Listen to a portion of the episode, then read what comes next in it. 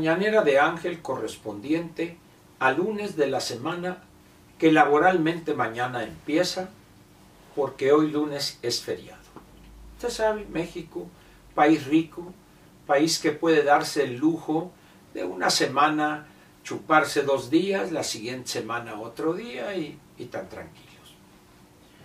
Como es día de asueto, voy a comentarle a usted algunas cosas que por desgracia a millones o decenas de millones de mexicanos poco o nada importan y a otros les importa poquito. Mire usted, ayer por la madrugada, un poco después de las 2 de la mañana, yo ya no, no aguanté, alrededor de la 1 y 20, 1 y media, caí. Se logró por fin la aprobación del decreto de presupuesto de egresos de la Federación 2022, tanto en lo general como en lo particular. Se hicieron cientos, no dos mil, menos de dos mil, pero más de mil reservas por parte de la oposición. Finalmente la votación quedó 273 contra 214 o 219, una cosa así pero fueron alrededor de cuarenta y tantos votos de diferencia. Que aun cuando para algunos pudiera ser una victoria amplia, de acuerdo con la situación política del país, no lo es tanto.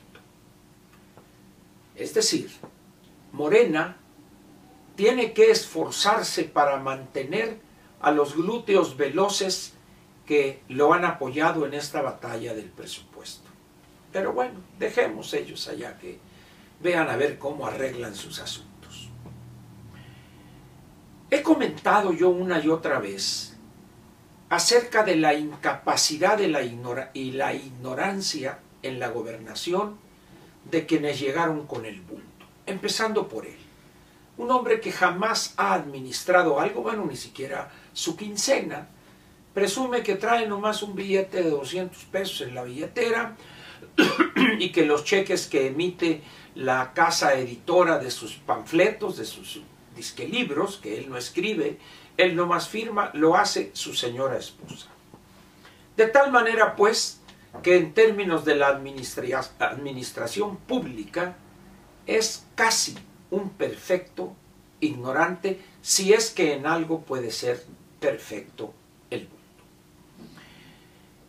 una vez que se completó procedimiento parlamentario, alguien seguramente de sus lacayos ahí le habló y le dijo, presidente, misión cumplida, no se cambió una sola coma, las armas nacionales se han cubierto de gloria y su deseo ha sido satisfecho. Y él pronunció una, una frase que quedará para la historia de la ignominia y la estupidez en la gobernación y también en la separación de poderes. Y dijo, a dormir tranquilos, siéntanse bien y a dormir tranquilos. Como decía, son tan limitados que mire usted, yo no sé si piensan que esto que obtuvieron fue un verdadero triunfo, pero como dirían del licenciado Pirro, con dos victorias más de esta, este hombre, su ejército se acaba. Fue para decirlo en términos de las batallas que dio el general romano Pirro, son, fueron esto que vimos de parte de los lacayos de Morena y sus glúteos veloces que los acompañan, eh, del Partido del Trabajo y el Verde, una victoria pírrica. Y le voy a decir por qué. Lo que se planteó en la ley de ingresos es una simple ilusión. Ni la economía crecerá al 4,1% el próximo año y tampoco Pemex podrá extraer diariamente 1.830.000 barriles diarios de petróleo. Lo cual significa, en palabras llanas, que necesariamente habrá una reducción en los ingresos proyectados para el erario. si bien hay una autorización de 915 mil millones de pesos de endeudamiento, pero al tener eso como tope, automáticamente lo único que procederá ante la caída en los ingresos son los famosos recortes. Y tenga usted la plena, la plena seguridad que habrá varios recortes durante el año 2022. ¿Y quién va a ser el responsable único de esos recortes? Morena y los suyos. Y dice uno, nadie le explicó al presidente, empezando por el secretario de Gobernación, oye Andrés Manuel, es que está mal esto, pues vamos a compartir la responsabilidad de esos recortes, vamos a concederles algo, hombre, para no judicializar ese recorte al INE, vamos a regresarles a lana y vamos a ganarles la revocación de mandato, etcétera, etcétera, de tal manera que cuando lleguen los recortes, la responsabilidad la compartamos. Pero como nadie se atreve a contradecir al bulto, jefe, sórdenes jefe, diría el agente 777. Y ahí van los serviles, los lacayos. Bueno, hasta mañanitas les cantaron en el recinto parlamentario, en el Palacio de San Lázaro. Aquello era una cosa ofensiva por el servilismo, la obsecuencia de los diputados de Morena y algunos más ahí. En esas condiciones, pues, yo no sé con base en qué el presidente les dice siéntanse bien, a dormir tranquilos. No sé. Por más maromas que haga, por más que diga, habrá recortes el año próximo. Aunque usted hoy no me crea, habrá recortes el año que entra. Ni serán los primeros ni serán los últimos, hay que señalarlo también. Pero este año 2022 la responsabilidad única, única, será de Morena.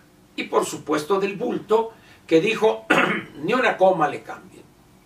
Así como no le cambiaron una coma a la ley de ingresos, al, perdón, a la, a la miscelánea fiscal, tampoco en el proyecto de decreto de presupuesto de egresos 2022. Y ante esta situación, la sucesión por las candidaturas está desbocada. Ahora resulta que la anticientífica Scheinbaum, en ese camino, ya hasta va a la calle y en una banqueta se avienta sus taquitos de canasta y recomienda a todos los interesados en la gastronomía mexicana estos tacos del veneno, dice, el veneno, que seguramente es el, el chef que los elabora, son muy buenos, dice. Lo curioso aquí es la jefa de gobierno, en principio se supone que es la encargada de que las leyes que de la Constitución emanen se respeten.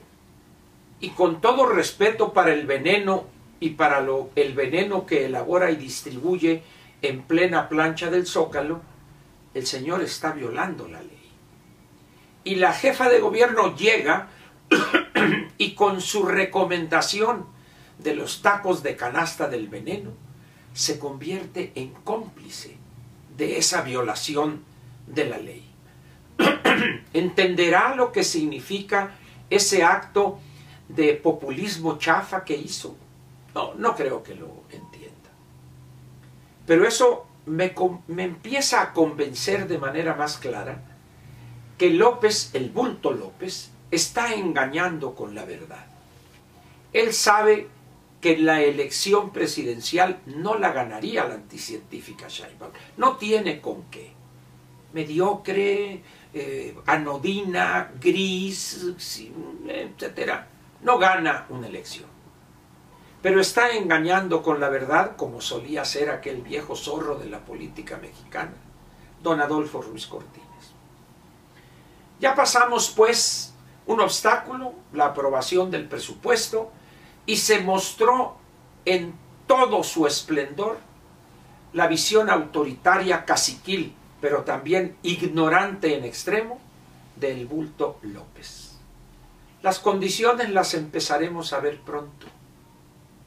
Por eso, prepárese usted para lo que viene el 22. No saque la cartera ni la tarjeta a la menor provocación. Reduzca sus pasivos. No compre bienes que no requiere con urgencia que sea una cosa obligatoria. Reduzca sus pasivos. Los intereses, la tasa de interés subirá y usted tendría que disponer de parte de su ingreso para pagar ese costo financiero, esa cuestión financiera mayor, un mayor monto en los intereses. Pero bueno, usted es libre evidentemente de hacer lo que guste. Yo nomás le estoy dando una opinión. Muchas gracias y preparémonos para comenzar mañana martes después de haber holgado parte del viernes, todo el sábado, el domingo y el lunes, pero nuestros legisladores regresarán creo que el miércoles. Es decir, otro puentecito. Palidece el Golden Gate de San Francisco ante la capacidad de nuestros ingenieros civiles en eso de construir puentes. Muchas gracias y lo espero mañana.